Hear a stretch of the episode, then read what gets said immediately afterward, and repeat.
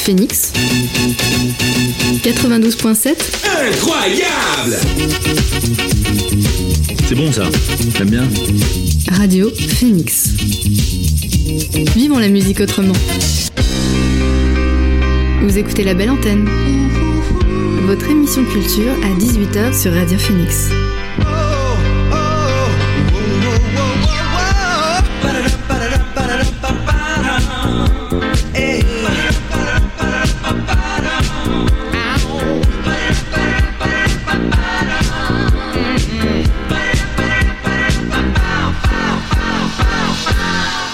Bonsoir à tous et à toutes, il est 18h sur Radio Phoenix, c'est l'heure de la belle antenne, votre dose d'actu culturelle.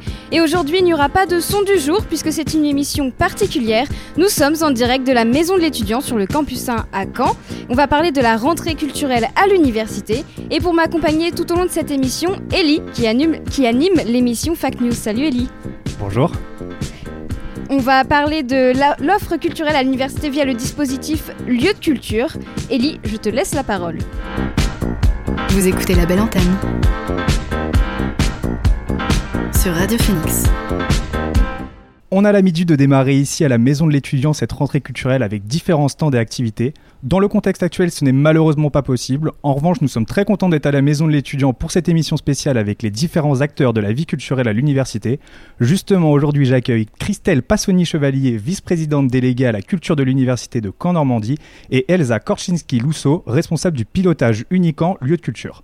Donc Unican Lieu de Culture est une labellisation de la proposition culturelle sur les différents campus dont ceux de Caen et son agglomération, mais aussi les sites distants tels que Alençon, Cherbourg, Saint-Lô, Lisieux et Vire. L'offre culturelle est là pour amener une cohésion. Comment la maintenir en période de Covid? Alors euh, c'est toute euh, la difficulté puisque effectivement nous vivons une période tout à fait atypique et inattendue. hein. Il y a un an on n'aurait jamais imaginé ça. Ce qui fait que euh, lors du confinement déjà on a réfléchi à une rentrée culturelle avec des modalités amovibles en permanence et avec des propositions très différentes. Ce qui fait que dès euh, la période du confinement, dès mai-juin, en fait, quand on a commencé à réfléchir à cette euh, rentrée culturelle, j'ai demandé à nos partenaires euh, culturels de me faire des propositions selon trois modalités, avec une modalité tout présentielle comme on la connaît habituellement, une modalité complètement à distance, donc distancielle comme on dit aujourd'hui, et une modalité hybride avec un peu de public et puis une autre partie à distance. Et ces, dispositifs, en fait, euh, sont calqués sur le PCA. Le PCA, c'est le plan de continuité des activités qui a été mis en place à l'université par euh, la direction de l'université, mais en accord avec les directeurs de composantes, pour euh, reprendre une rentrée 100% présentielle. Or, le choix qui a été fait, c'est de reprendre en présentiel pratiquement pour toutes les formations. Et donc, comme la culture est intimement associée à la vie euh, des campus et à l'université, il n'était pas question de ne pas proposer euh, de culture à l'université alors que les, étudiants y étaient revenus. Donc c'est ça qui, a été choisi. Et euh, on a sollicité les partenaires et on a pu mettre en place différentes possibilités. Alors je vais peut-être laisser Elsa donner quelques exemples du, du distanciel ou du présentiel. Merci Christelle, bonsoir Ellie, bonsoir à toutes et tous et à l'ensemble des auditeurs de Radio Phoenix. Alors effectivement, cette, euh, cette période du confinement a été euh, b- brutale pour, euh, pour tous. On a envisagé des propositions qui puissent maintenir une offre culturelle intéressante pour l'ensemble de la communauté universitaire, notamment par la mise en ligne d'expositions, puisque on a inauguré sur, sur le campus 5, le campus santé, une exposition qui s'appelle Arts et mathématiques le 10 mars. Et euh, effectivement, la, semaine suivante, voilà, l'établissement était fermé comme, comme euh, le- l'ensemble de, de, la, de la nation. Donc euh, très très compliqué de, faire vivre une exposition sans public. Et c'est là où on a découvert les, avantages du, numérique. Alors effectivement, avec euh, certes des inconvénients, mais euh, un avantage certain pour euh, la communauté universitaire, c'est de pouvoir diffuser la culture culture à l'ensemble des campus. Alors bien sûr, là, nous sommes à Caen, mais cette exposition, la mise en ligne et donc nos, nos collègues et, étudiants de, des campus distants, Cherbourg, Alençon, Vire, Lisieux, Saint-Lô, ont pu en bénéficier en la découvrant sur, euh, sur le site euh, de, de notre université. Euh, cette, cette proposition de, de, culture numérique née pendant la période de, confinement nous a aussi amené à, à, faire des propositions hybrides pour cette rentrée culturelle et notamment avec nos, nos collègues de, l'UFR de droit à l'occasion de la nuit du droit qui a eu lieu ce, ce dimanche 4 octobre. Nous avons pu proposer un spectacle à distance, donc euh, visible à partir de la plateforme de diffusion qui s'appelle la 25e heure, en partenariat euh, avec le cinéma Luxe. Et cette, ce spectacle plutôt a pu être vu par un grand nombre d'étudiants Canet bien sûr, mais euh, également des étudiants d'Alençon et d'autres campus. Et ils ont pu bénéficier ensuite euh, d'un échange en direct avec les comédiens et les enseignants du Collège d'Excellence. Euh, tout ça sur une, après-midi bien pluvieuse où en fait tout le monde était bien au chaud, installé dans son canapé confortablement à profiter de ce spectacle. Donc ce type de proposition, même si effectivement le contact euh, avec euh, avec le comédien, euh, voilà, en présentiel est toujours plus intéressant, attractif, etc. là, on avait quand même une possibilité intéressante qui permettait de, conjuguer l'accès à d'autres campus et, une diffusion donc d'une proposition culturelle plus large. D'accord. Vous parliez justement. d'événements qui sont maintenus et maintenant récurrents, tels que les projections à l'Amphipierre d'Or. Elles sont accessibles au grand public et souvent, comme vous le disiez, suivies d'un débat. Est-ce que c'est une vraie volonté d'ouvrir la culture à l'université à tout le monde finalement? Absolument, dans nos missions, euh, on a une mission d'accompagnement des, colloques. Par exemple, il y en a un en ce moment qui, qui s'intitule euh, Enseigner et transmettre euh, les mémoires de la guerre d'Algérie, qui a lieu aujourd'hui et demain. Euh, donc dans ces cas-là, ce sont les, enseignants-chercheurs qui programment ces colloques, euh, mais nous pouvons accompagner avec des propositions culturelles ouvertes à tous et notamment grand public. Il y a eu une projection hier du film Des Hommes de Lucas Belvaux en présence du réalisateur et en avant-première par le cinéma Luxe. Il y a une projection ce soir également euh, dans le cadre de ce colloque. Les projections habituelles du mardi soir à l'Amphidor sont vraiment devenues un rendez-vous pour tous, communauté universitaire, personnel et étudiants, mais aussi le grand public et notamment les gens du quartier. Il y a un vrai public atypique euh, à l'amphidore, ou en tous les cas spécifique, et ça c'est très intéressant. Euh, pour euh, nous, effectivement, il a été, ça a été tout de suite une volonté de remettre en place dès le 8 septembre les projections à l'amphidore, en, évidemment dans le strict respect des consignes sanitaires mises en place par la direction de la prévention.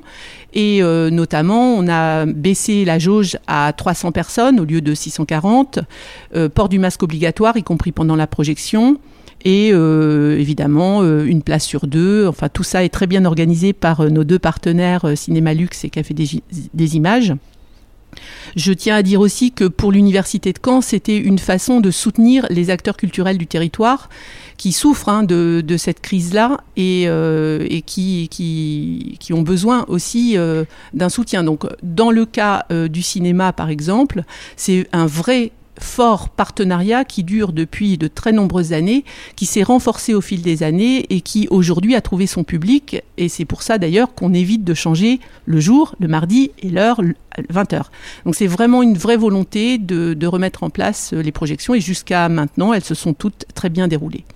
D'accord. Justement, le, grand public euh, qui n'est pas forcément familier des campus, on parle de beaucoup de choses, scientifiques, culture, tout ça. Donc qu'est-ce qu'intègre le label Unican Lieu de culture Alors, unique en lieu de culture, c'est l'université de Caen et bien penser que l'université de Caen, ce n'est pas seulement Caen, mais euh, les campus qu'on appelle distants, hein, Alençon, Cherbourg, Saint-Lô, Vire et Lisieux, euh, et puis les, campus de l'agglomération canesse, comme euh, le campus 3 à par exemple, hein, qui est sur une autre commune que Caen. En tous les cas, ce, ce, label Uniquant lieu de culture sert à montrer tous les lieux de culture qui peuvent, peuvent s'installer dans ces différents campus Et dans ces différents campus, il y a aussi plusieurs lieux de culture. Donc c'est aussi une culture vivante, dynamique, euh, qui se déplace, qui peut euh, circuler aussi euh, d'un campus à l'autre. Il peut y avoir par exemple des expositions itinérantes d'un campus à l'autre. Ça, ça peut aussi être une chose qui, peut se faire. Donc c'est une vraie volonté d'étendre la culture et de, travailler, et on le fera de, plus en plus, j'espère, avec les, acteurs culturels des territoires.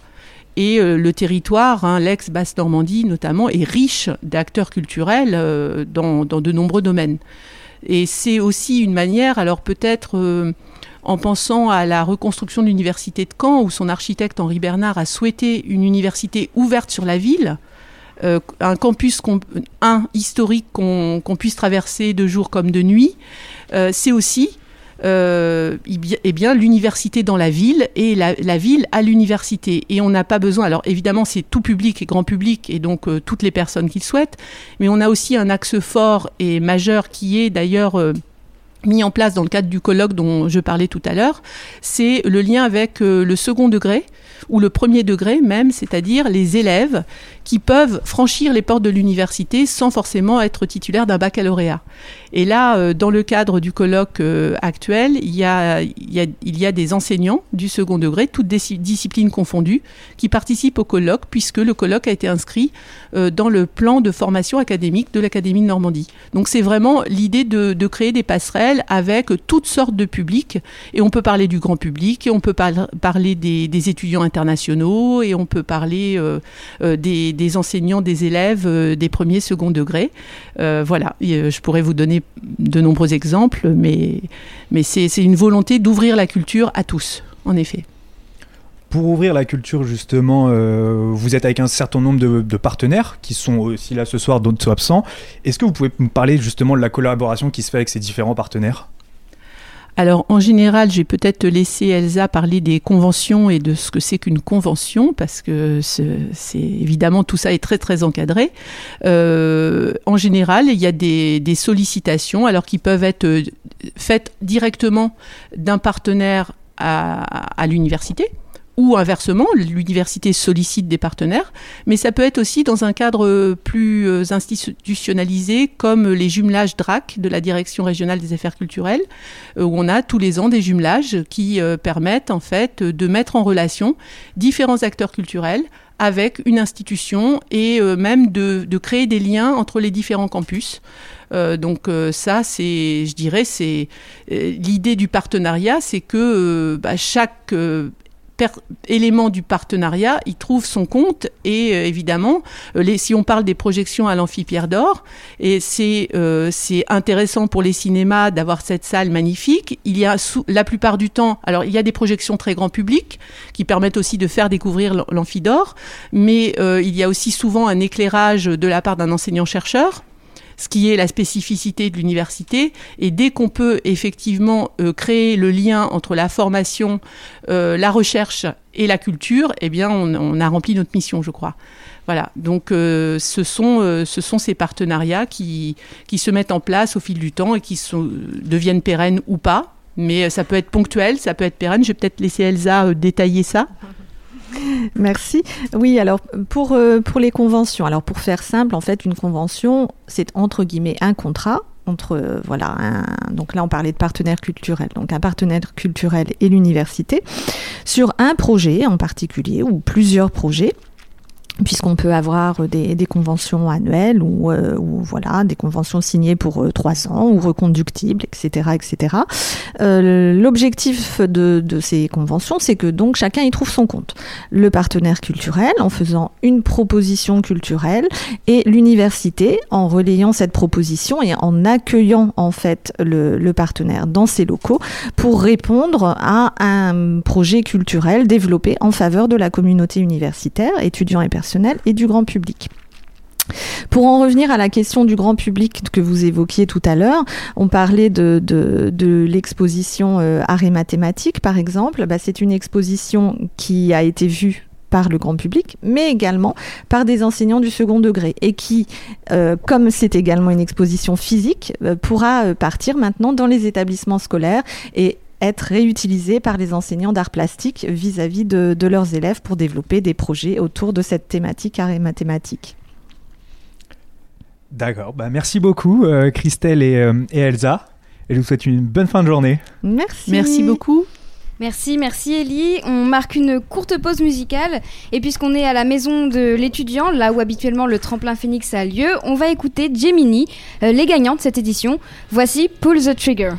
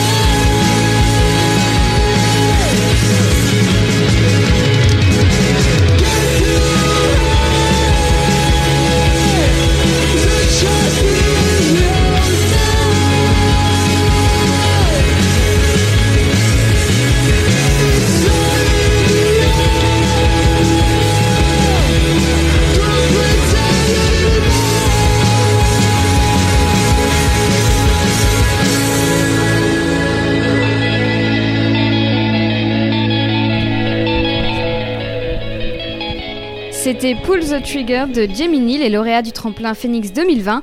Et maintenant, Ellie, tu vas parler de l'actualité de la maison de l'étudiant avec Hervé Tancé et Céline Vion. Bonjour Céline, bonjour Hervé. Bonjour. Vous êtes tous les Bonjour. deux co-directeurs et co-directrices de la maison de l'étudiant et vous Céline plus précisément en charge du service culture et vie de campus du Crous. La maison de l'étudiant nous accueille aujourd'hui mais accueille habituellement des étudiants afin de leur proposer ou de les accompagner dans divers projets et activités. On en parlait la dernière fois mais cette année est compliquée due aux conditions sanitaires. Comment la maison de l'étudiant à Caen fait pour maintenir les activités ou quelles solutions trouve-t-elle pour les adapter? Bah, c'est une bonne question, hyper d'actualité, bravo. Euh, ben, on s'adapte, on applique donc les règles sanitaires. Alors pour la cafétéria, bah, c'est un protocole lié à la restauration, euh, des sens de circulation, tout ça. Mais bon, ce qui est surtout important, c'est que la maison de l'étudiant, elle reste ce qu'elle est, c'est-à-dire un lieu où on peut accueillir les étudiants et aussi un lieu où on peut leur proposer euh, des activités. Donc nous, on s'est lancé en fin d'année dernière, à la sortie du confinement, dans un projet de qui s'appelle En attendant de vous voir. Et dans ce, ce titre, il y a l'idée que on essaye des choses à distance et le plus de choses en présence, toujours dans le respect des règles sanitaires.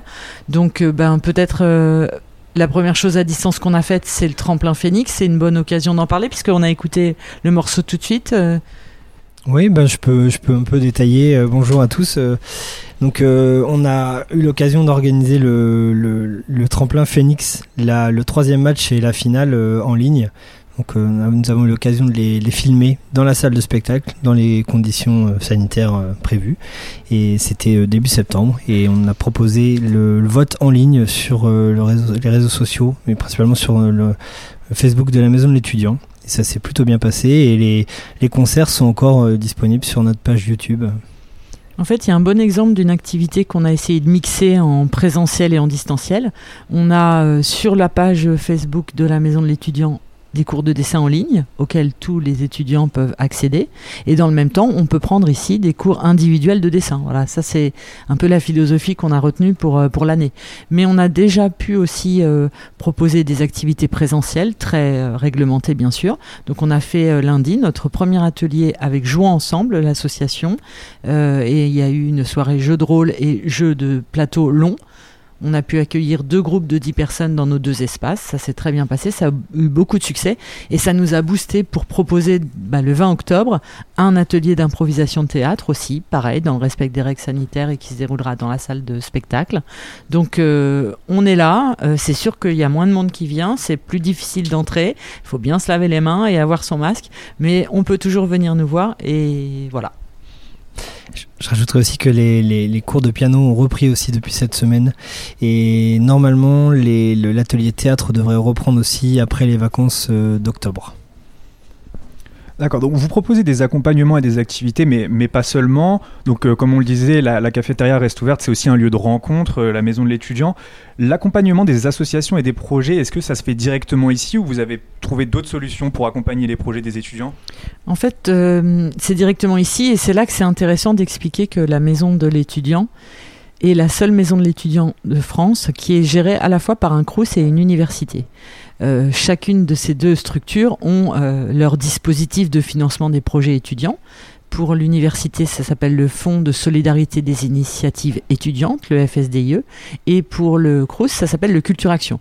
Donc effectivement, on peut venir à la maison de l'étudiant quand on est une association pour rencontrer euh, les, les membres de l'équipe qui peuvent aider au montage des projets.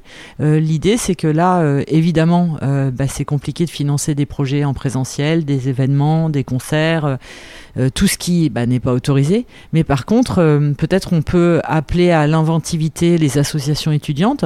On a eu le premier exemple lors de la première commission, l'association ETOC, qui a mis en place un programme de bien, coaching bien-être en ligne accessible à tous les étudiants et que nos deux structures ont financé. Donc voilà, plein de choses sont possibles. On, est dans le en attendant de vous voir à tous les niveaux. Euh, celui-là aussi, mais plein de choses restent possibles à financer. La prochaine commission se déroulera le 17 novembre. Et juste, euh, voilà, donc les, les, les associations peuvent venir nous voir directement ici et surtout euh, retrouver les dossiers et les coordonnées, euh, téléphone et mail. euh, on a beaucoup de contacts par mail et par téléphone avec les associations et nous retrouver sur les pages euh, ben, du, destinées au FSDIE euh, sur la page de l'Unican et, et destinées aux Culture Action sur la page du CROSS. Oui, et du coup, ce qu'on peut dire, c'est que on est allé vraiment au bout de cette démarche de partenariat, puisque depuis l'année dernière, c'est une commission commune. Donc, une association qui dépose un projet avec un double financement n'a pas besoin d'aller se présenter au CRUS pour euh, la demande de subvention, puis à l'université, ou l'inverse, ou les deux, ou un des deux. Il y a une commission commune à laquelle nous siégeons pour euh, recevoir et auditionner les associations, pour les aider dans leurs projets et les subventionner. Mais nos bureaux sont l'un à côté de l'autre, donc euh, sinon on crie pour prévenir l'autre qu'il y a un, On Un s'entend très bien, commun. tout va bien. La saison culturelle, dé- euh, la culturelle pardon, démarre. Plusieurs projets sont déjà lancés. Donc euh, le tremplin Phoenix dont on parlait, qui en est donc à la cinquième édition. Les Fous de la Rampe, un festival de théâtre. Comment participer à ces projets, que ce soit en tant qu'artiste ou même pour l'organisation ou, ou comme public? Alors on a actuellement les, euh, dossiers euh, à retirer ou à imprimer via internet. Euh, pour donc les fous de la rampe, c'est jusqu'au 12 octobre, donc c'est bientôt. Il reste 5 jours, c'est jusqu'à lundi. On a déjà des dossiers qui, sont, qui ont été retirés et voilà, donc on, est assez confiant. Maintenant, euh, voilà, c'est la phase d'inscription de- de- de- des dossiers. Quoi. Après, on va voir pour la suite et certainement voir aussi avec les projets, et travailler avec eux sur, euh, bah, sur la, ouais, la suite des Fous de la Rampe. Le Euh, festival il va la- se dérouler au mois de mars, donc ben voilà, Ouais. on ne sait pas comment sera le mois de mars. Et pour nous, ce qui est important, c'est qu'au moment des auditions en janvier, il n'y a absolument pas dans les critères des- du jury euh, le fait qu'une pièce soit ou non euh, Covid compatible. Enfin, c'est pas pensable. Donc, il faut vraiment qu'on travaille en amont. Euh, avec les, les, les, les troupes qui vont se présenter pour que tout soit possible. Et puis si on doit le faire d'une autre façon ou si même à nouveau il faudra l'annuler ben voilà de toute façon je pense que là, on est dans une période où il faut à la fois être positif et en même temps prendre acte de ce qui est possible ou pas possible. Euh, sur la rentrée culturelle aussi, finalement, on a essayé de faire vraiment beaucoup de choses. Évidemment, on n'a pas eu la grande rentrée ici euh, en accueillant notre traditionnel Radio Phoenix avec euh, le blind test pour faire gagner des places aux étudiants. Mais du coup, on s'est quand même adressé à nos partenaires culturels qui ont accepté de malgré tout faire gagner des places aux étudiants sur notre page Facebook. Hier, il y avait par exemple à gagner des places au BBC pour euh, JJ Johansson, pour euh, Vincent Delerme et un troisième artiste de, dont j'ai oublié le nom et je m'en excuse. Euh, et il y avait, enfin voilà, l'ensemble des structures ont joué le jeu et ont accepté de, de, de, de, de faire gagner des places aux étudiants. Donc euh, surveillez bien la page Facebook et likez pour gagner. Et pour euh, finir sur donc, le tremplin Phoenix euh, Normandie pour 2021, c'est pareil, les inscriptions sont en ligne. euh, on a lancé l'inscription après avoir di- divulgué le, le lauréat 2020, le 17 septembre. Et là, par contre, jusqu'au 2 décembre. Et il faut donc alors pour le, les fous de la rampe, il faut une majorité d'étudiants dans le projet et pour le tremplin Phoenix, il faut au moins un étudiant euh, dans le dans le projet, dans le groupe. Et les Voilà. étudiants normands? Alors- ça paraît évident, mais on a déjà eu des Ouais. demandes de troupes qui venaient pas d'ailleurs, et bon bah là c'est vrai. Alors, que pas... normalement pour les rampe, mais pour le tremplin Phoenix, euh, des étudiants, euh, on va dire, euh, de Caen ou de Basse-Normandie, même si je peux trop trop de dire ça. Oui, Mais- de l'ancienne Parce basse que Normandie. voilà, le tremplin Phoenix avec la avec la, la Normandie Université est organisé aussi à Rouen et au Havre. Donc les étudiants rouennais, les étudiants havrais peuvent se présenter dans leur dans leur ville, dans leur euh, département. Et là, c'est pareil. Normalement, il y avait toujours une tournée des, des lauréats des trois tremplins. Évidemment, la tournée n'est pas possible, mais Normandie Université a organisé euh, des dispositifs de, enfin, des actions avec les, les troupes. Donc là, il y a une résidence qui commence à la Luciole pour euh, euh, une des trois. Je crois que j'ai mini. Je. Je sais plus quel Caravelle. Caravelle. Donc euh, voilà, en fait, tout le monde a des idées et je crois qu'il faut vraiment rester positif. Il y a un mot qui, est, qui devient insupportable, c'est le mot anxiogène. En fait, on n'arrête pas de le dire et nous, on n'a pas envie de le dire. Nous, on, dit, on attend de vous voir, on fait le maximum et tout ce qu'on peut faire, on le fait. Voilà. Bah c'est ça, malgré les, les différentes euh, restrictions, vous essayez de pas baisser les bras. Euh, bah vous me parliez des expositions tout à l'heure. Euh, vous proposez des expositions vir- virtuelles en partenariat avec l'Artothèque de Caen. Est-ce que vous pouvez m'en parler? Mm. L'histoire au départ de, bah, du virtuel, c'est voilà, pendant le confinement, on trouvait euh, une façon de s'adapter, de proposer des choses aux étudiants. Et au moment du confinement, on devait euh, exposer les, le, résultat du l'appel à projet dans les marges, c'est-à-dire on s'est adressé aux étudiants qui dessinent dans les marges pendant les cours. Et oui, il y a encore des étudiants qui écrivent sur des feuilles. Et euh, donc on a fait une expo virtuelle pendant le confinement et on s'est dit que ça pouvait rester une idée intéressante si on avait encore des difficultés à proposer des événements présentiels. Donc on a en projet un, effectivement une, une exposition hybride avec l'Artothèque où il y aurait d'abord un temps virtuel de présentation d'œuvres d'un artiste. On est sur euh, l'idée d'un travail avec Joël Hubo. Et à un moment, Joël Hubo qui rencontreront, rencontrera les étudiants ici à la maison de l'étudiant et les œuvres qui seront réellement exposées. Mais bien sûr, euh, ici, puisque c'est la maison de l'étudiant, c'est aussi le lieu où on accueille les expositions des étudiants qui souhaitent montrer aux, aux autres étudiants le fruit de leur travail. Donc, euh, bah, c'est une occasion d'appeler euh, les étudiants qui seraient intéressés par exposer leurs œuvres à la maison de l'étudiant à venir nous rencontrer pour euh, qu'on envisage euh, d'exposer leurs œuvres. Et on était tout à l'heure en train d'en parler avec Hervé, l'idée que même si là on peut pas installer un espace d'exposition, puisqu'on a un lieu d'attente pour manger là, bah peut-être de mettre à cet endroit-là des œuvres. Donc on, on continue à réfléchir, toujours positif. D'accord, vous essayez toujours de trouver des possibilités afin de continuer et de maintenir les événements. Bah écoutez, n'hésitez pas à vous déplacer à la maison de l'étudiant si vous avez euh, n'importe quel projet à proposer. Merci beaucoup Céline et merci beaucoup Hervé. Merci. Merci. Merci Ellie. Et avant de parler de l'actualité du cinéma à l'université, on va écouter un morceau. Anderson signe, signe un featuring avec Timbaland. Les deux rappeurs américains se sont réunis pour créer Jewels. You know you kinda cute with the bald head. Got a little booty in the ball maze. You know how to move with them long legs. Bring a little crew, we can all rage on. The Tesla ride smooth down the PCH. I think that I like it with the makeup on. I know that you used to all the cheapskates, but I just wanna ball, show off, show off. I ain't even put my jewels on. I ain't even played my latest,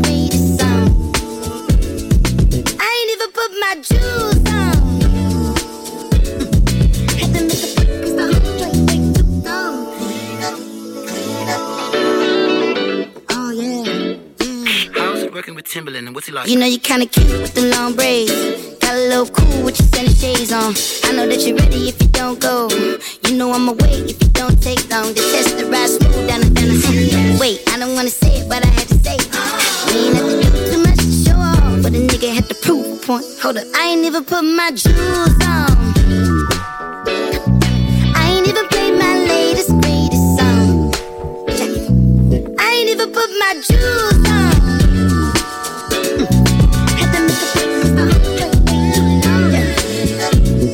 Now don't it look so beauty?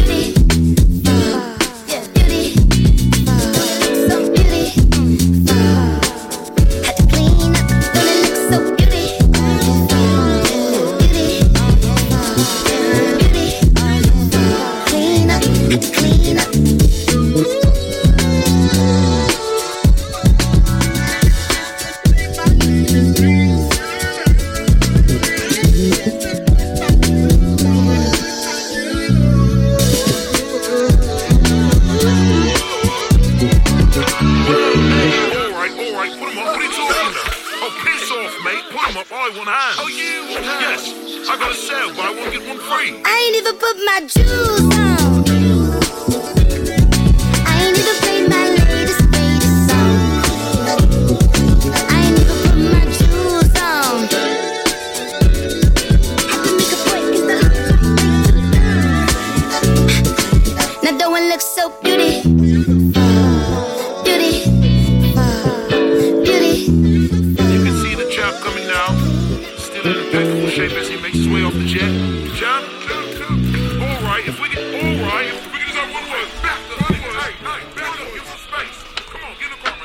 C'était Jewels d'Anderson Paak en featuring avec Timbaland.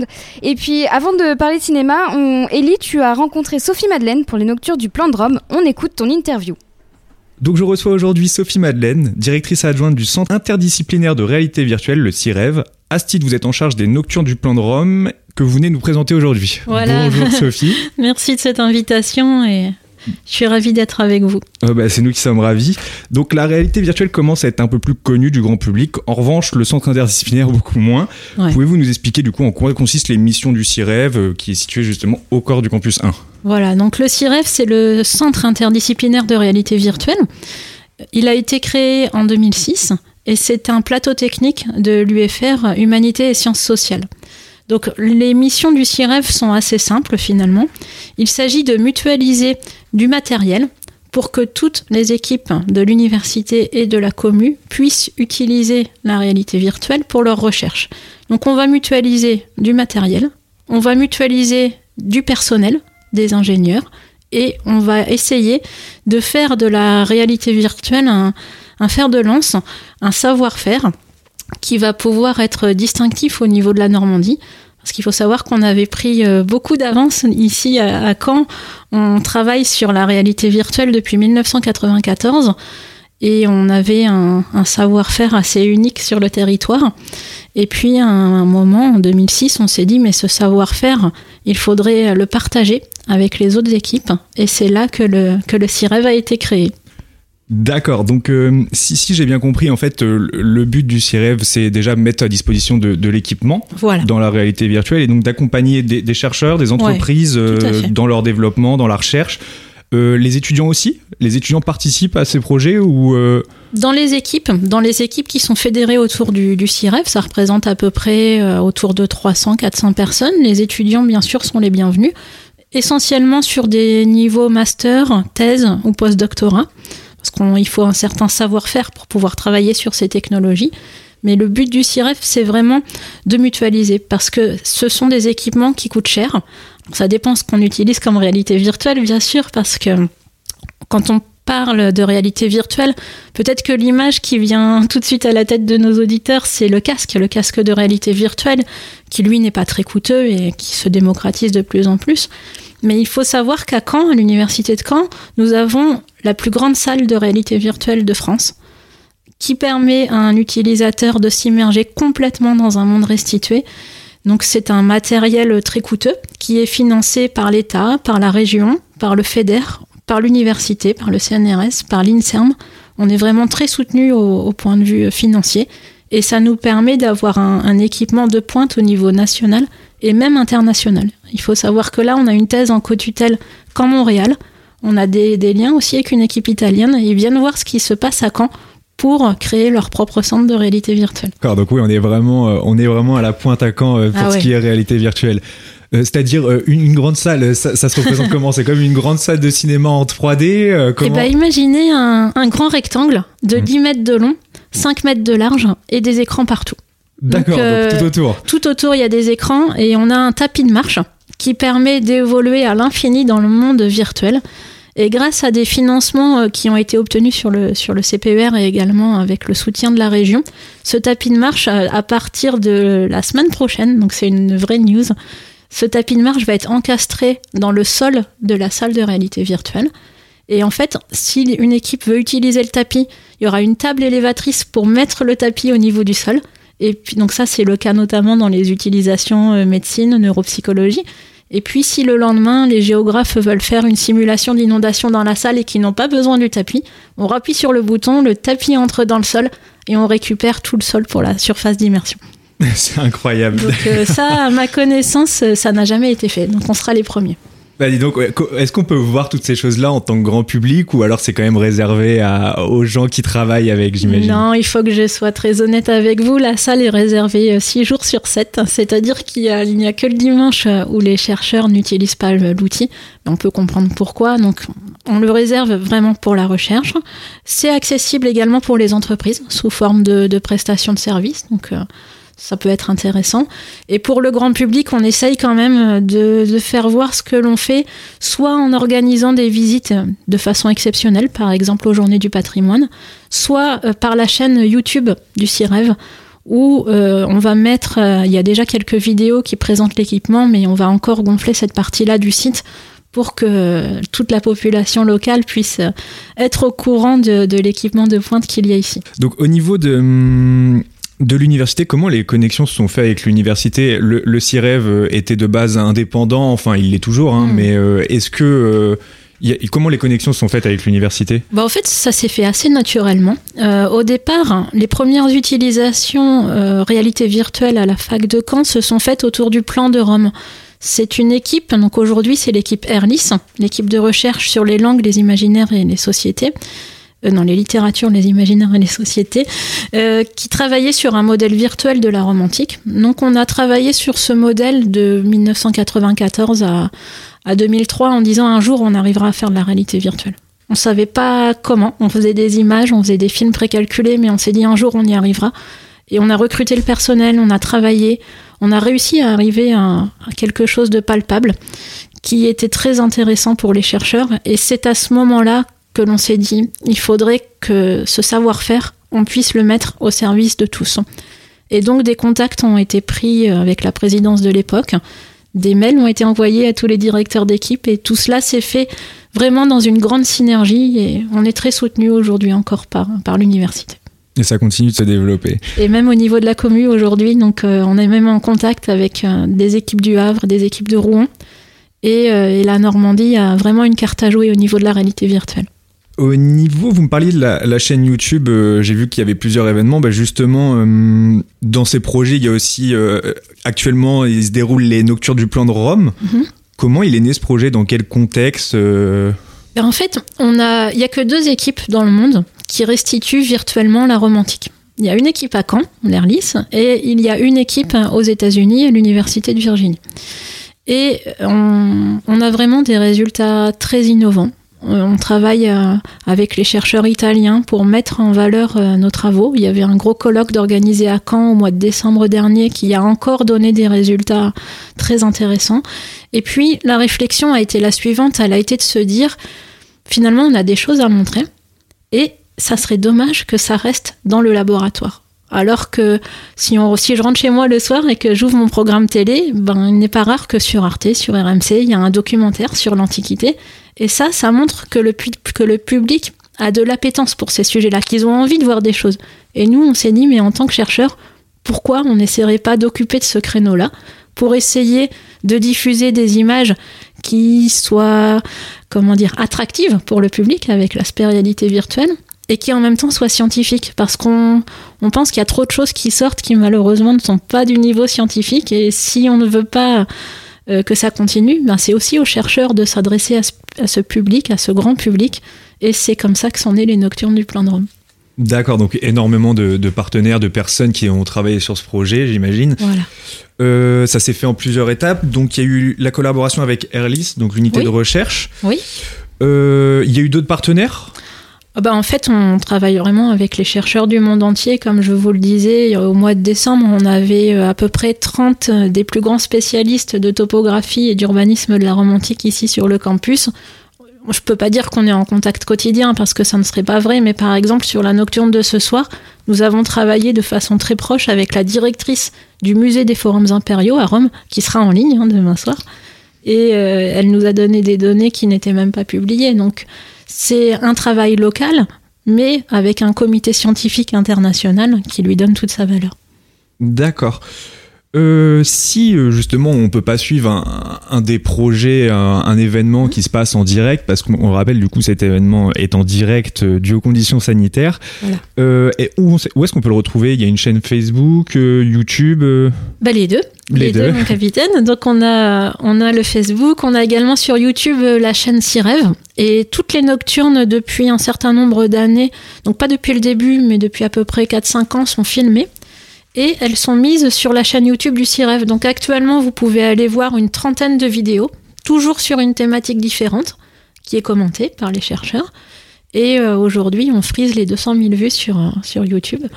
Donc, euh, Donc si on Allez loupe un cliquer. événement, voilà, c'est ça. Il suffit juste de chercher la chaîne YouTube du CIREV, donc C-I-R-E-V-E, E, sur YouTube afin de bah, retrouver les différents Voilà. événements. En parlant des événements, parce que malheureusement au moment où on enregistre cette interview, en direct se passent les Nocturnes du Plan de Rome. ouais. Euh, si on loupe, on peut toujours les retrouver sur YouTube. Mais euh, est-ce qu'il va y avoir un prochain événement? Est-ce qu'il y a des projets d'événements prévus qu'on peut retrouver en direct? Eh bien, oui, déjà, il y a le programme de complet de la saison des Nocturnes. Donc, le 4 novembre, par exemple, on, on emmènera le public visiter un secteur que nous n'avions pas encore restitué. Donc, on ira voir le théâtre de Marcellus, le seul théâtre qu'on peut encore voir aujourd'hui à Rome, le portique d'Octavie. On ira parler de temple. Ça sera en direct. Et puis, je pense que l'inauguration de la salle de réalité virtuelle devrait se faire euh, dans les semaines qui viennent. Donc là aussi, en fonction de l'évolution sanitaire, on verra si, si ça peut être euh, à la fin de cette année ou au début de l'année prochaine. Alors, vous me disiez tout à l'heure que c'est en direct, mais justement, il y a un échange qui est fait avec le public. C'est pas seulement Voilà. du direct où on regarde la télé, parce que ça reste interactif. Ça Voilà. leur permet de poser des questions et d'avoir des fait. réponses. Euh, c'est les historiens et les chercheurs qui répondent à ces questions, Oui. c'est ça? Voilà, on est deux sur scène. Donc il y a, il y a moi-même et puis Philippe Fleury, professeur de latin. Et le but, c'est que les gens puissent discuter avec nous parce que donner le résultat d'une recherche et puis dire bon bah voilà c'est comme ça punto comme ils disent en italien c'est pas ce qui nous intéresse ce qui nous intéresse c'est que les personnes qui ont suivi la séance puissent nous poser des questions et ce quelle que soit la question je, je vais vous raconter une petite anecdote c'était euh, lors d'une nocturne sur le théâtre de Pompée. J'avais fait ma thèse dessus, donc j'avais préparé des questions hyper pointues. Voilà, beaucoup travaillé. Et il y a un petit enfant qui a levé la main et je me suis dit, mais qu'est-ce qu'il va me demander? Et ce petit garçon m'a dit, mais madame, comment on fait pour aller aux toilettes? Et si on est venu au théâtre et qu'on a envie d'aller aux toilettes, qu'est-ce que l'on fait? Et j'ai trouvé cette question absolument géniale et c'est très bien que les enfants puissent venir, puissent poser des questions. Il n'y a pas de mauvaises questions parce que justement, on avait restitué des latrines parce que quand on fait venir 20 000 personnes pour une journée de spectacle, eh bien, il faut bien prévoir toutes ces choses-là. Et peut-être qu'un adulte n'aurait pas osé poser la question et la question était pertinente. Donc on, on laisse vraiment la parole libre à tout le public. Il suffit de se connecter à la fin de la séance avec un compte YouTube. Vous écrivez toutes les questions que vous voulez. On les prendra peut-être pas toutes parce qu'on va rester sur un temps de direct euh, acceptable. On va prendre un quart d'heure de questions et on répondra du mieux que l'on pourra. D'accord, donc c'est vraiment une façon en plus différente d'apprendre. C'est oui. c'est assez, oui, c'est assez c'est interactif tout ça. Donc même pour les enfants, c'est vraiment ouvert à tous. Voilà. Si vous voulez apprendre des choses d'une façon différente avec la réalité virtuelle. Voilà. Voilà, l'idée beaucoup. c'est c'est vraiment de partager la recherche avec tous, partager la culture et tout le monde est le bienvenu. C'était donc l'interview d'Elie de Sophie euh, Madeleine pour les Noctures du Plan de Rome. Et on va s'écouter un nouveau morceau. Le chanteur Aaron Fraser du groupe Duran Jones and the Indications a sorti son premier morceau solo le 17 septembre. Un titre influencé par la soul des années 70 qui transpire la sensualité et les vibrations old school. Voici Bad News.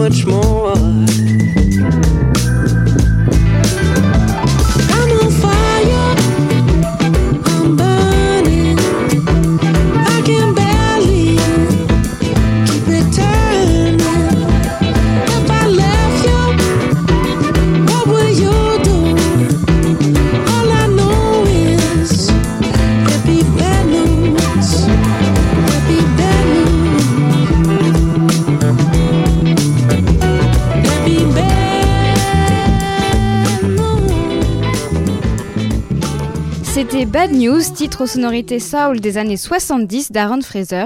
Et on va rester dans la musique avec le cours, le chœur et orchestre universitaire régional.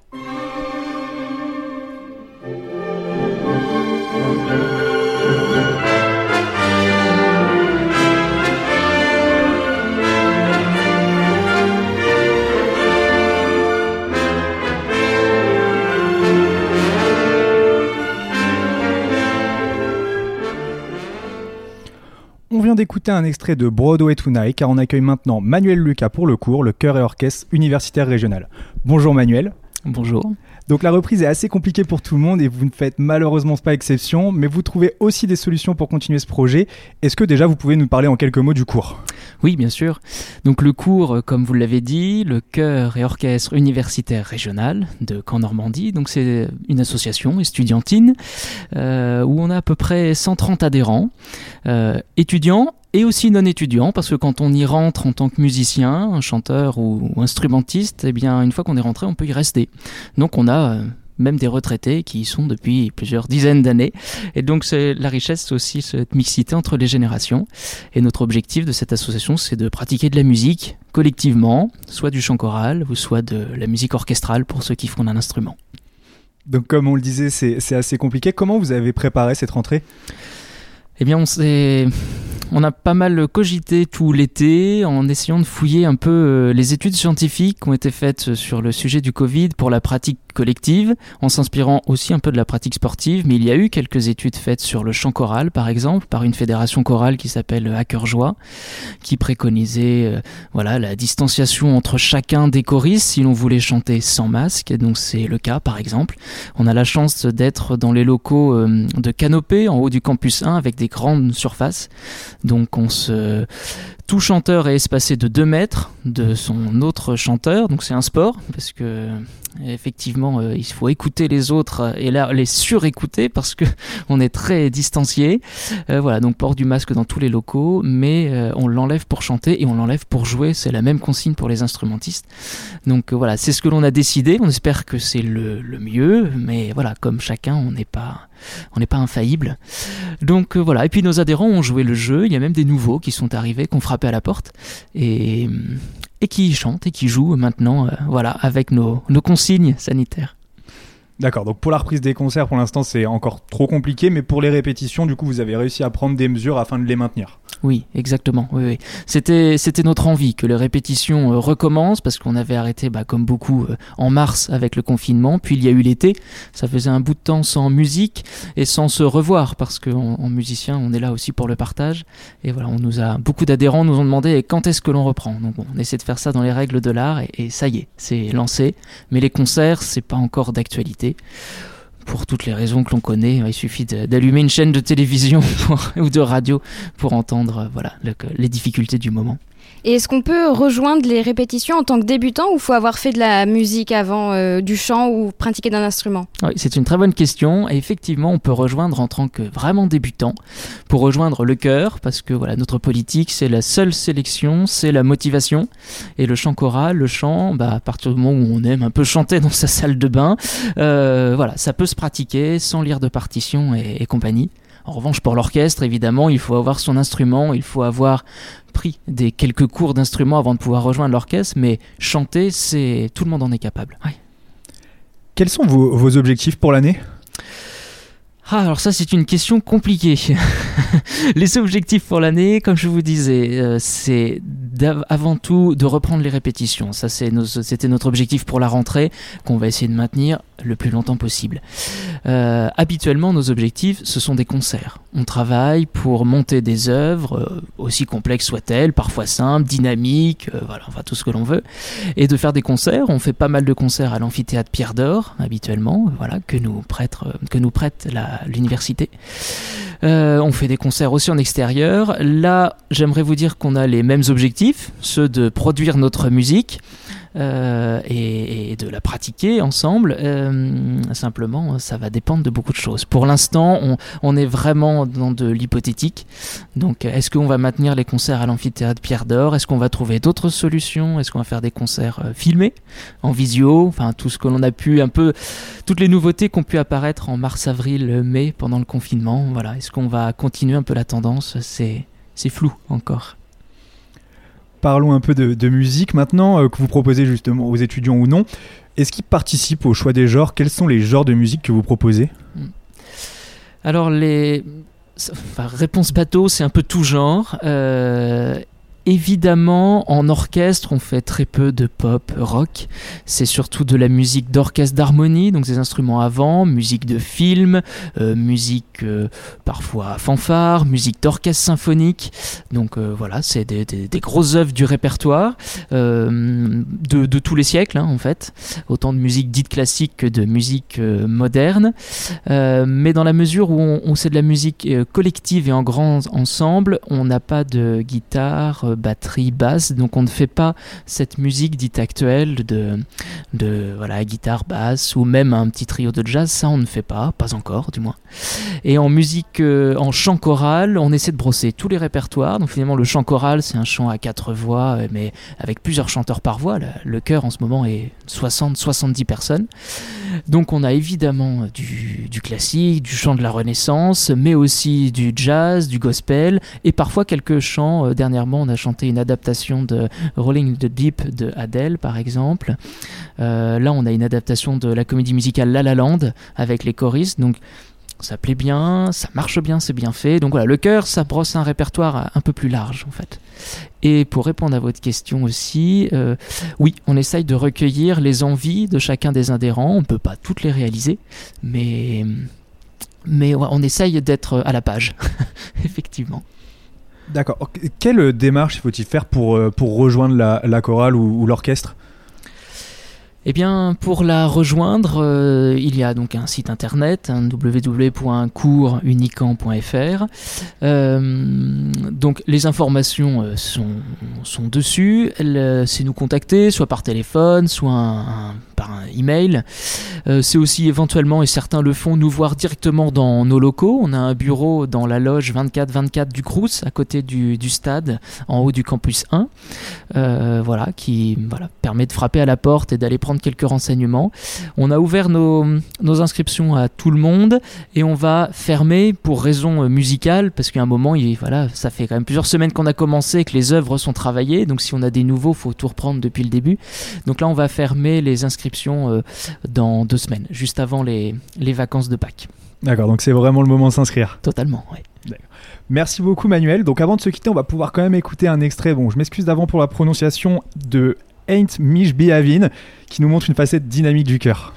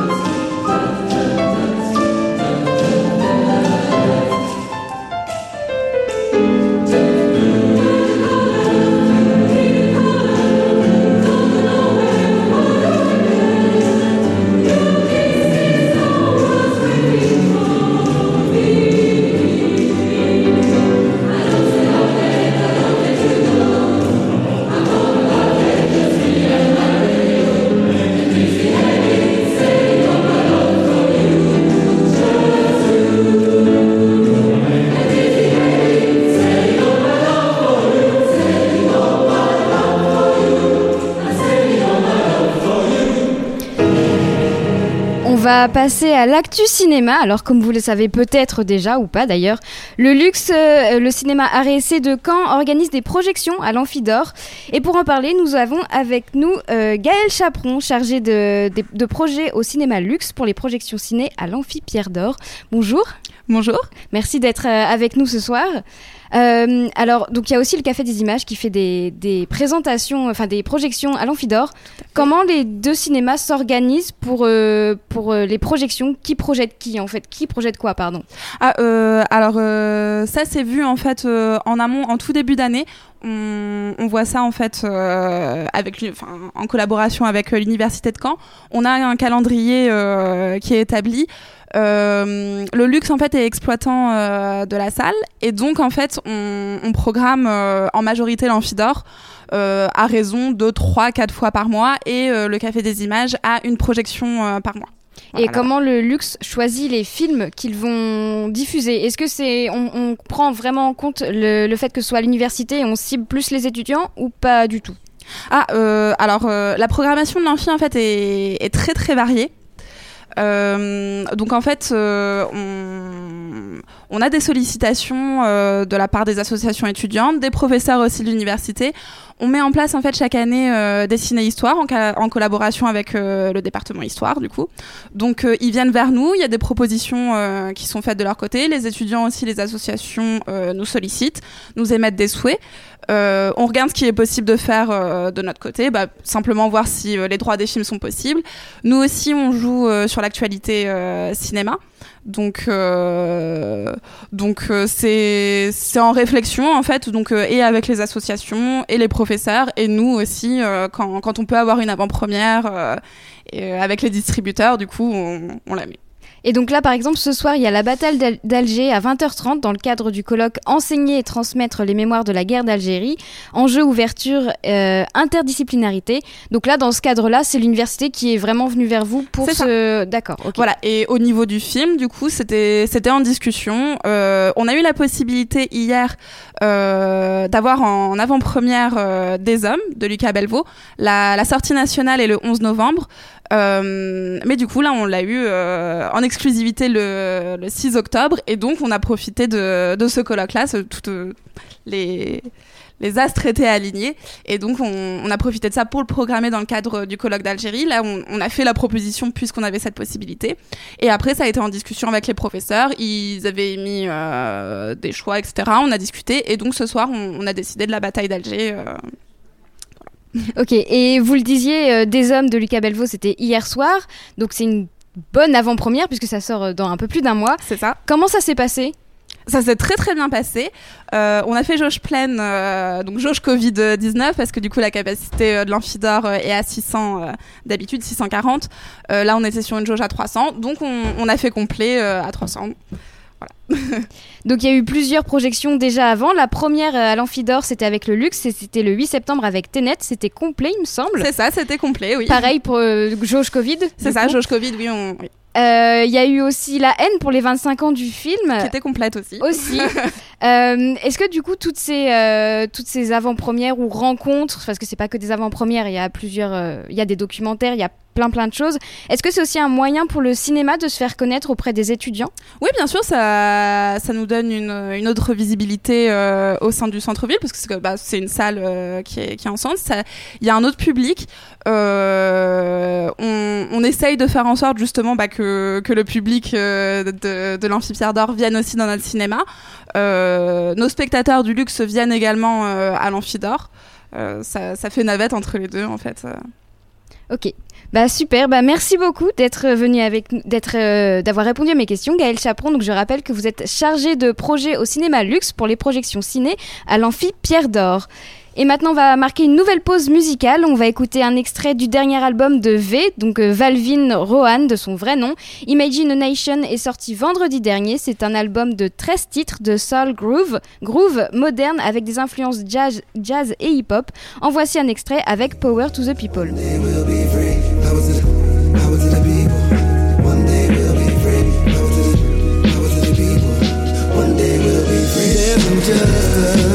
all around us, and the system is the problem. If our nation cannot save us, how can we even put our trust in it at all?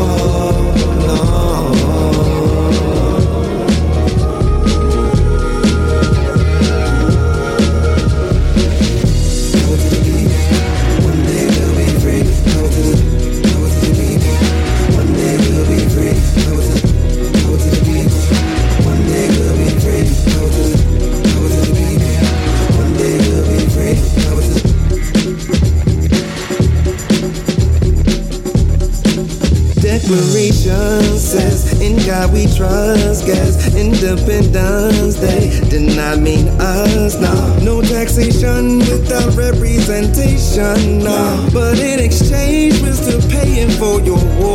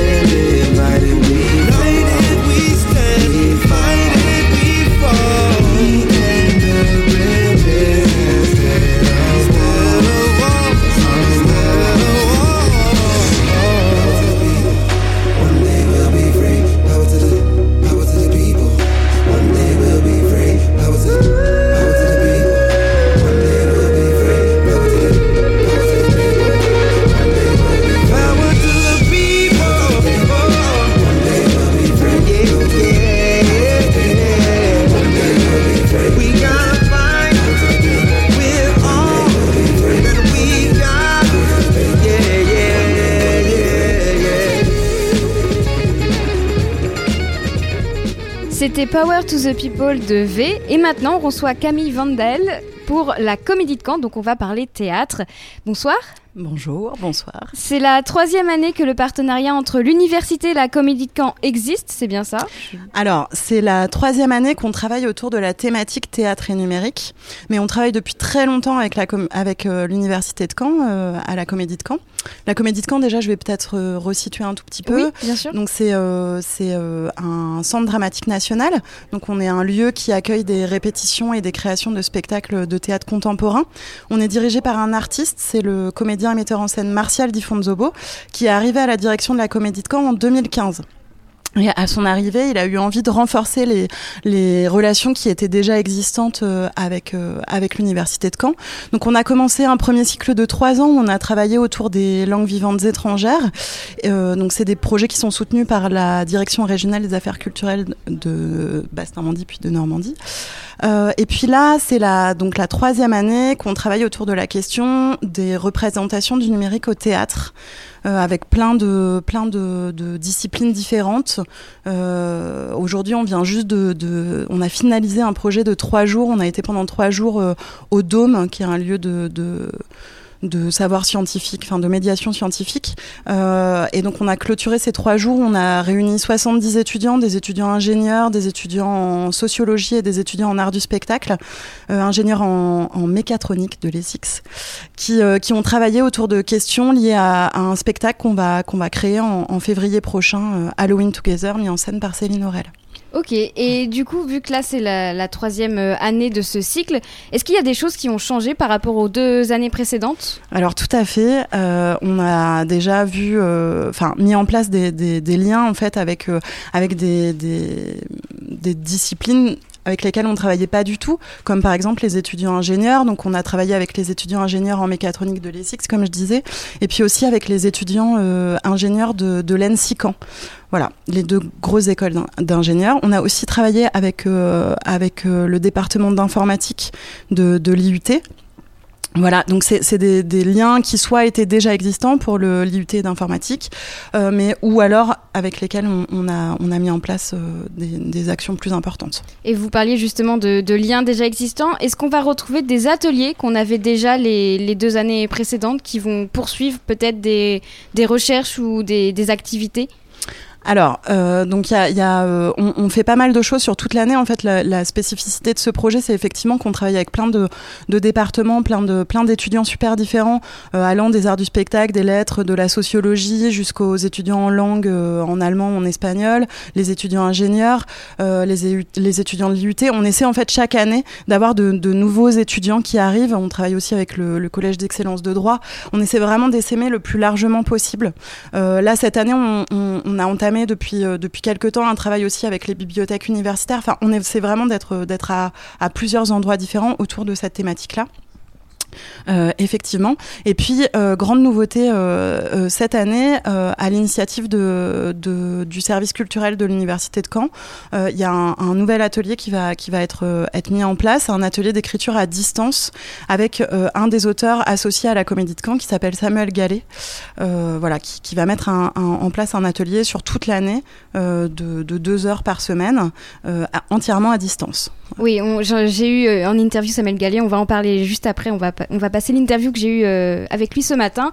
Euh, vous faites aussi de l'accompagnement professionnel pour les étudiants. Alors c'est pas du tout, vous le dites, vous, vous allez voir plusieurs étudiants, c'est pas réservé qu'aux étudiants qui font du théâtre en art du Pas du spectacle. tout. Et Pas du euh, donc du coup là, il y a vraiment, euh, je vois, euh, pour euh, l'ESP par exemple, Tout à fait. en quoi ça va consister? Alors euh, pour pour euh, pour euh, on accueille en fait des étudiants de, de la formation en médiation culturelle qui vont euh, qui vont qui viennent en stage sur sur plusieurs mois ou alors sur un stage plus ponctuel aussi sur une semaine. On fait aussi tout un accompagnement des étudiants qui qui participent au festival Les Fous de la Rampe. Alors on, de plusieurs manières, on essaie de s'adapter vraiment à leurs besoins, donc soit en lien avec donc la maison de l'étudiant. Donc on, on leur propose un accompagnement euh, qui peut être technique, un peu en amont, mais, notre intervention elle est surtout après. En fait, la, euh, Normandie Universitaire organise euh, une, euh, une tournée pour euh, les, les troupes, la troupe lauréate des Fous de la Rampe. Et nous, en fait, on intervient entre le festival et cette tournée qui a lieu souvent au mois d'octobre. On intervient, on propose une semaine de résidence où, en fait, ils vont pouvoir avoir du temps de création juste pour eux avec un accompagnement qui sera personnalisé, qui peut aller de la technique jusqu'à jusqu'à la, la, la mise en scène autour de, de leur spectacle pour essayer de, de, de travailler un peu, d'aller un petit peu plus loin avant la tournée en fait. Donc le but de ce parcours pour euh, tous les étudiants, pas que pour euh, le- le- les fous de la rampe par exemple, c'est vraiment pour euh, professionnaliser, pour les, leur apporter un plus dans leur, dans leur futur travail en fait, voilà, c'est c'est ça. Alors ça passe par plusieurs choses en fait, soit par de, de l'accueil en stage en fait, à vraiment plein d'endroits super différents parce que on a aussi un atelier de construction de décors à la Comédie de Caen où on a des menuisiers, on a des serruriers, donc on accueille aussi des, des, des gens en stage. voilà, on a on a des contrats de professionnalisation aussi avec euh, des, étudiants qui étudient le son par exemple. Là en ce moment on a quelqu'un qui est là pour euh, pour deux ans. Enfin c'est vraiment on, accueille à plein d'endroits super différents et puis après on propose aussi euh, des soit des, des masterclass donc du travail avec avec des artistes qui vont faire travailler sur un point en particulier qui va qui va participer en fait à, la formation professionnelle des étudiants tout à fait. Et si on fait pas partie, euh, bon par exemple, je vais prendre l'exemple du master médiation culturelle de l'ESP, euh, si on n'en fait pas partie, mais et qu'on fait pas partie non plus de du collège d'excellence de droit, tout ça, enfin tout, tous les tout- toutes les filières où on peut faire euh, ce, ce parcours professionnel, est-ce que on peut le faire même si on fait pas partie d'un de Bah ces oui, il faut venir me voir. Ok, d'accord. Mais, oui, il y a plein d'autres choses qui sont qui sont ouvertes. On trouve toujours des moyens. Et puis, euh, on a aussi des étudiants relais à la Comédie de Caen, donc des étudiants qui sont un peu plus impliqués euh, euh, de la manière dont ils ont envie. En fait, on construit un projet ensemble euh, euh, avec eux. Donc, ça peut être des articles, ça peut être des podcasts, ça peut être. Il y en a même qui, qui sont intervenus sur la belle antenne pendant pendant des années autour de autour du théâtre. Enfin, voilà, ça peut être des chroniques radio, ça peut être vraiment plein plein de choses différentes. Si, si si des étudiants sont passionnés de théâtre ou, ou ont envie de découvrir, faut vraiment pas hésiter à, à me contacter pour le coup. C'est plutôt moi qui, qui m'occupe de, de toute la partie avec l'université. Et il y a aussi, euh, dans le cadre des écritures internationales, des œuvres à découvrir venues du Burkina Faso, comme par exemple le Sacré Guillaume de Émilie- Émile, Émile Didier euh, Nana, ou encore de Côte d'Ivoire, comme Faro Faro de la compagnie. ah, je sais pas si je vais bien réussir à la prononcer, pardon. Ensolé. Ensolé, Ouais, voilà, c'est ça. Ouais, Euh. Il y a aussi du Chili, euh, Ecos de Milarey Lobos Garcia. Alors, comment ces, œuvres elles ont été choisies et pourquoi on a choisi celle-ci en particulier? Alors celle-là, c'est vraiment pour le coup euh, le, le directeur de la Comédie de Caen, donc euh, Martial Di Fonzobo, qui va faire toute une programmation Alors, une programmation qui va être à la fois faite de spectacles qu'il aura vus, qu'il aura aimé euh, et qu'il aura envie de, programmer, mais aussi euh, d'artistes qu'il a envie d'accompagner euh, plus particulièrement, et donc qu'on accueille à la Comédie de Caen euh, sur en répétition, en voilà, qui font qui font qui font des, des, créations, qui sont en répétition chez nous pour plus longtemps. Donc on a aussi la chance de pouvoir ouvrir des répétitions au public.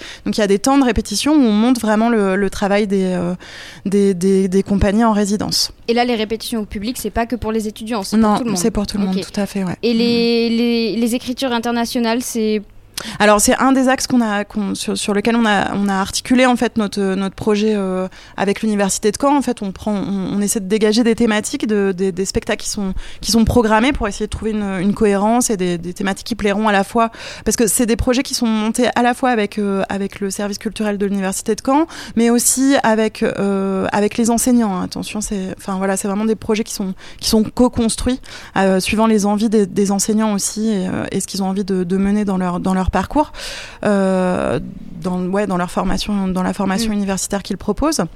Euh, pardon, j'ai perdu la question. Euh, Oui, tout le travail autour des Voilà, écritures. euh, voilà, et donc le, le directeur de la Comédie de Caen, Martial Di Fonzobo, donc il, a envie de de- d'accompagner plus particulièrement certains artistes.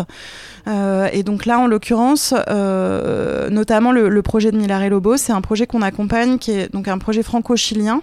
Euh, et donc on va les, les accueillir en répétition. On va, enfin, ça peut être aussi sur certains spectacles, on va construire des, des éléments du décor, comme par exemple le spectacle dont je parlais tout à l'heure, Halloween Together, où là, ils sont actuellement dans l'atelier de construction de décor, en train de construire ce, ce- ce très beau décor. Voilà.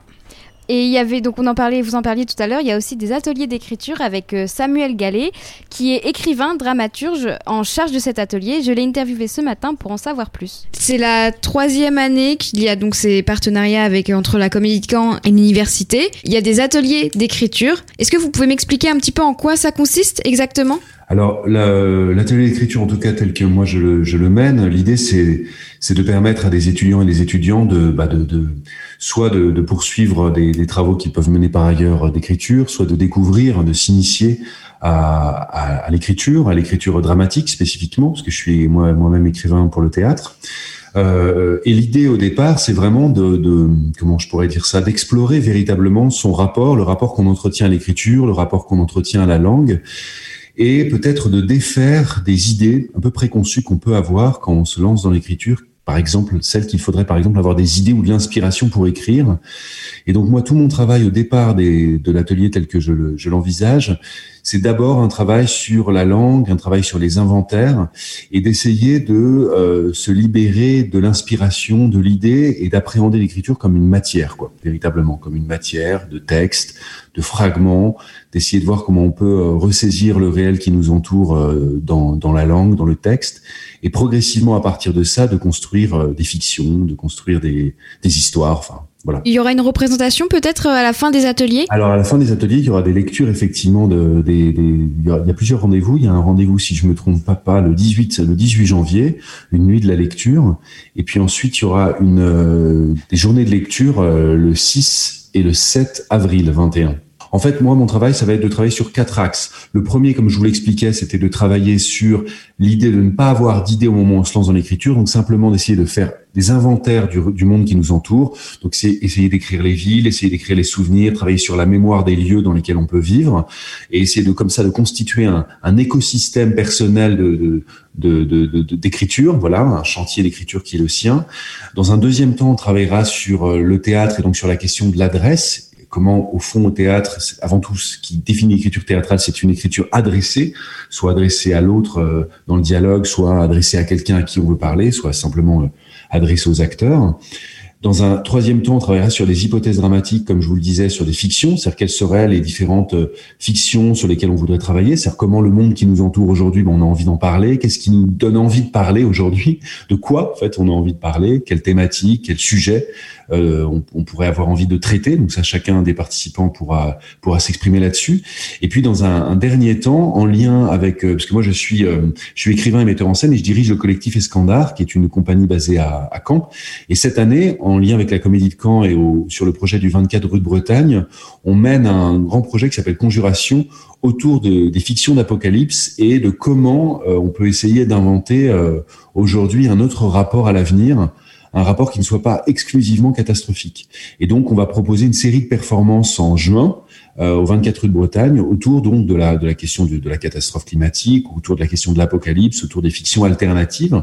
Et donc, dans un quatrième temps, je, je proposerai aux, aux participants de cet atelier de euh, travailler sur ces, ces notions-là de, de performance et puis autour de, de la notion de conjuration et d'apocalypse. Donc le but de ces ateliers, c'est vraiment euh, d'apprendre, enfin d'en savoir plus, d'appréhender, j'ai envie de dire, le- l'écriture euh, théâtrale et, et la performance, c'est ça? Exactement ça, c'est d'appréhender l'écriture théâtrale dans toutes ses, dans toutes, peut-être pas dans toutes, mais dans une grande, euh, dans une grande diversité de, de, de ces manifestations. C'est-à-dire d'essayer de voir que l'écriture dramatique, c'est pas une seule chose. Elle est, elle est composée de plein de, plein de, plein de formes, plein de registres, plein de techniques.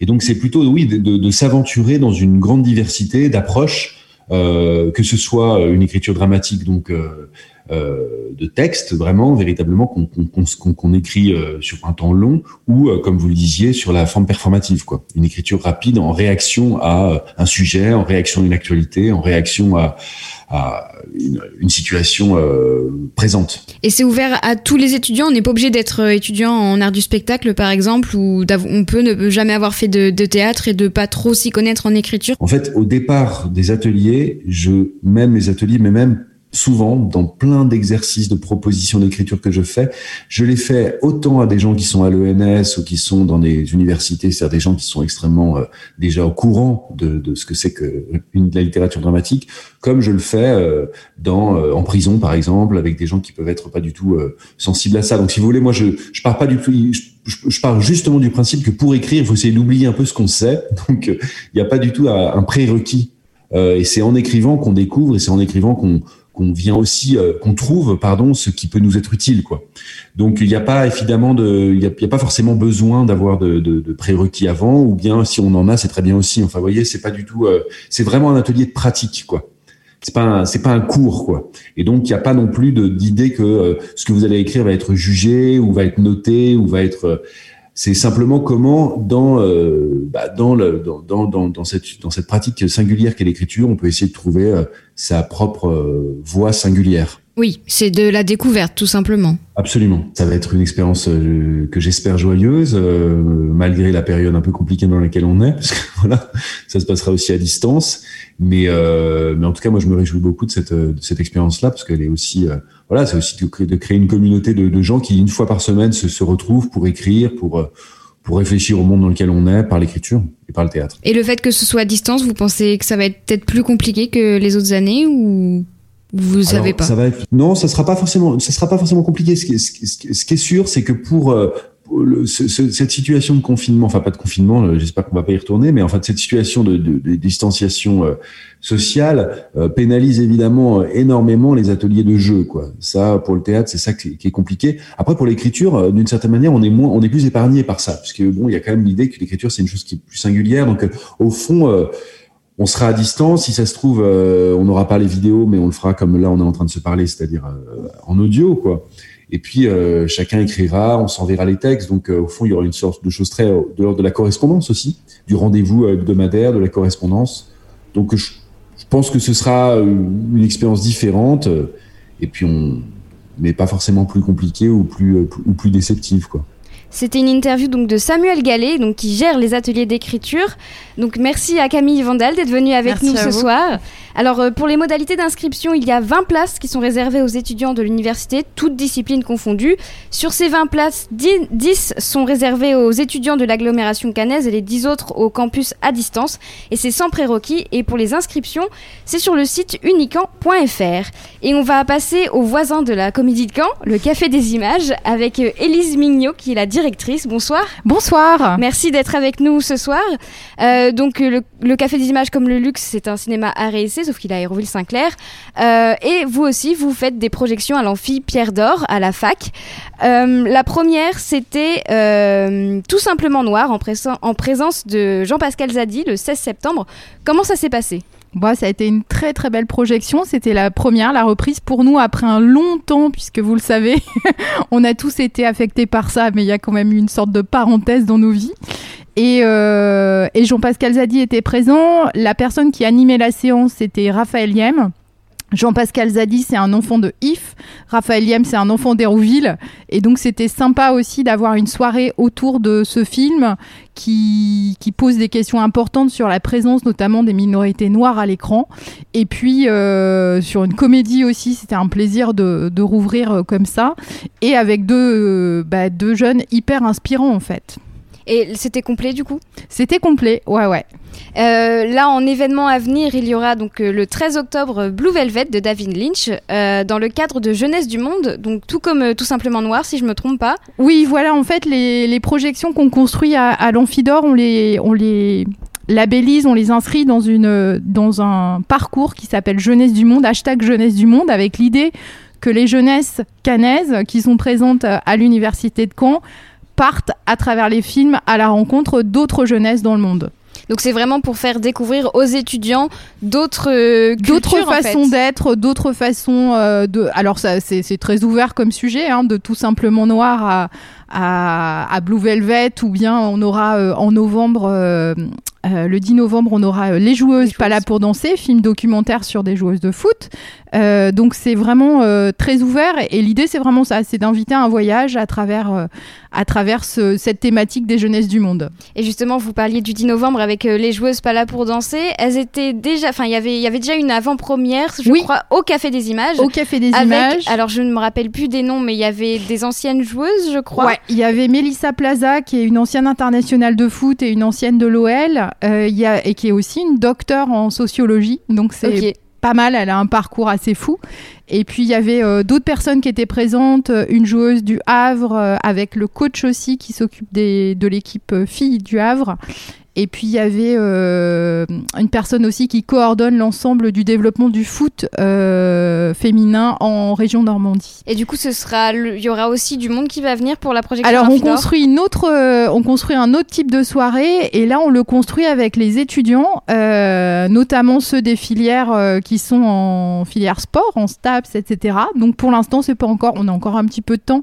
Ce sera, ce sera dans, dans un mois et demi, même, oui. Dans un mois et demi.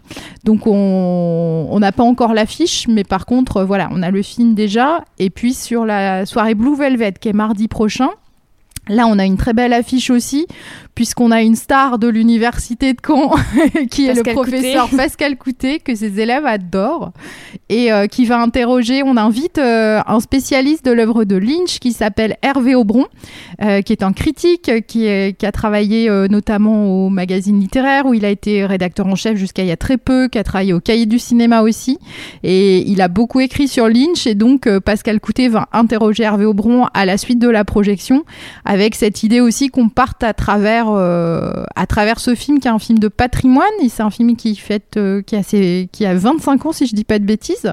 ça, et oui. il sort dans une nouvelle version. Alors, il était sorti, il était censé sortir le, si je dis pas de bêtises, le 11 mars. Donc, il est resté deux jours au cinéma. Donc, on avait déjà prévu de le montrer. On n'avait pas pu encore le montrer. Donc là, il sort en version 4K restaurée.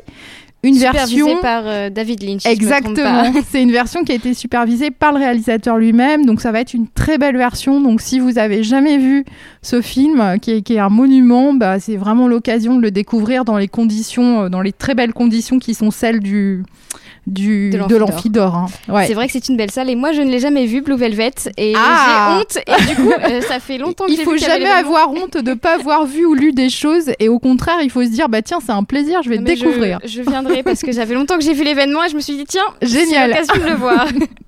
Euh, du coup dans le cadre de Jeunesse du Monde est-ce que vous avez encore d'autres événements de prévus à venir peut-être? Alors ça c'est pour l'amphidore, c'est ce qu'on travaille. Et puis sur le projet global du Café des Images, c'est aussi ce qu'on retrouve dans la programmation qu'on a faite là à l'amphidore. C'est le Café des Images. On essaye de travailler des questions qui sont celles euh, de, de, l'ouverture au monde. Donc justement, on, est on essaye d'être un cinéma qui respire profondément avec le monde autour. Donc quand il est tout proche, que ce soit à Hérouville, à- l'université de Caen, etc., mais aussi très loin. On avait euh, dimanche un réalisateur iranien qui était là. On essaye d'avoir comme ça des jeunes réalisateurs qui viennent du monde entier. Et puis, euh, et puis l'autre partie du projet, c'est vraiment de travailler la question de l'absence de certaines minorités sur les écrans. Euh, de l'absence des femmes réalisatrices euh, dans, les, dans les cinémas, etc. Donc, euh, donc ça, c'est vraiment une volonté très forte de, de pousser d'autres bah, d'autres regards, d'autres imaginaires. Et, et pour ça, on a ouvert notre saison cette année avec Maïmouna Doucouré. Mignonne, Mignonne. qui était venue le 25 août, pareil, on avait fait salle complète et on essaye comme ça d'inviter des réalisateurs, réalisatrices qui, qui a un engagement assez fort aussi. On aime beaucoup euh, qui, qui est des films magnifiques. Et puis, euh, et puis aussi qui portent d'autres imaginaires que ceux qu'on a l'habitude de voir à l'écran. Et le Café des Images aussi, il y a des projets euh, tiers-lieux, euh, Oui. notamment des cafés polyglottes, donc euh, ça peut intéresser tous les étudiants, notamment les étudiants en langue. Ouais. Tout à fait. Alors une fois par mois, on a effectivement au Café des Images euh, des cafés polyglottes. Le principe, vous le connaissez, ou si vous le connaissez pas, c'est tout simple. On se retrouve dans un café, on installe des tables en fonction de qui est là et qui parle quelle langue ou veut parler quelle langue, et on va avoir par exemple des natifs euh, anglophones qui vont pouvoir euh, parler anglais, on va avoir des natifs arabophones qui vont proposer de parler arabe, etc. Et c'est vraiment le moyen de, de, bah, de pratiquer la langue et de rencontrer d'autres personnes aussi. On a depuis quelques cafés polyglottes aussi une, une table euh, sur le, la langue des signes. Donc c'est aussi une occasion de s'y, euh, de s'y frotter, de découvrir ce que c'est la langue des signes. Et en tout cas, c'est des soirées très sympas qui ont lieu dans le cadre effectivement de ce qu'on appelle les, les activités tiers-lieux du Café des Images, qui sont en fait tout plein d'événements qu'on organise qui ont rien à voir parfois avec le cinéma, comme, ce, comme ces événements-là. Dans le même, euh, dans le même euh, ordre d'idée, on a aussi par exemple euh, une fois par mois aussi des, des, soirées jeux qui sont organisées avec donc jeux de plateau, jeux vidéo, qui sont organisés en, avec des étudiants ceux de l'IRTS et puis et puis les étudiants de la CTU d'Hérouville. Voilà, donc c'est vraiment des soirées très ouvertes, jeunes, et de toute façon, l'ensemble de la programmation des films, on essaye vraiment d'avoir une programmation de films qui s'adresse à la jeunesse, donc euh, n'hésitez pas, vous trouverez toujours des films, des événements qui peuvent, euh, qui peuvent vous plaire au Café des Images. Et dans le tiers-lieu aussi, c'est un espace où vous pouvez venir, par exemple, les dimanches après-midi, toute la semaine, il y a du Wi-Fi, il y a des tables, on n'est pas obligé de consommer, on peut boire un chocolat chaud si on en a envie. Et pour bosser des projets, par exemple, avec des, des copains étudiants ou pour, euh, ou pour travailler, euh, ça peut être une alternative. Des fois, quand on, a envie de changer d'environnement, c'est un environnement chaleureux, euh, familial, qui, peut, voilà, qui, peut, qui peut accueillir qui, qui le souhaite pour, aussi pour se poser, en fait. Merci Elise Mignot d'avoir été avec nous ce soir. Je rappelle que vous êtes la directrice du Café des Images à Aéroville-Saint-Clair. Merci beaucoup. On va marquer une dernière pause musicale avant de passer à l'association Artifact du Campus 3. Le duo Soft People a sorti son deuxième album Absolute Boys vendredi dernier. Un, disque pop raffiné, parfois même mélancolique. En voici un extrait avec Shock.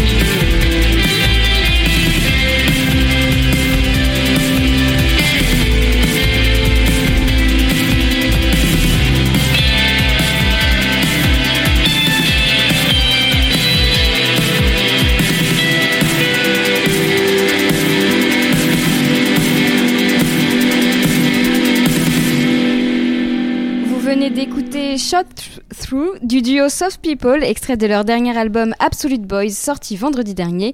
Et je laisse la parole à Ellie. Je rappelle qu'on est en direct de la maison de l'étudiant euh, au campus 1 à Caen. Ellie, on va terminer sur des expositions avec Artifact.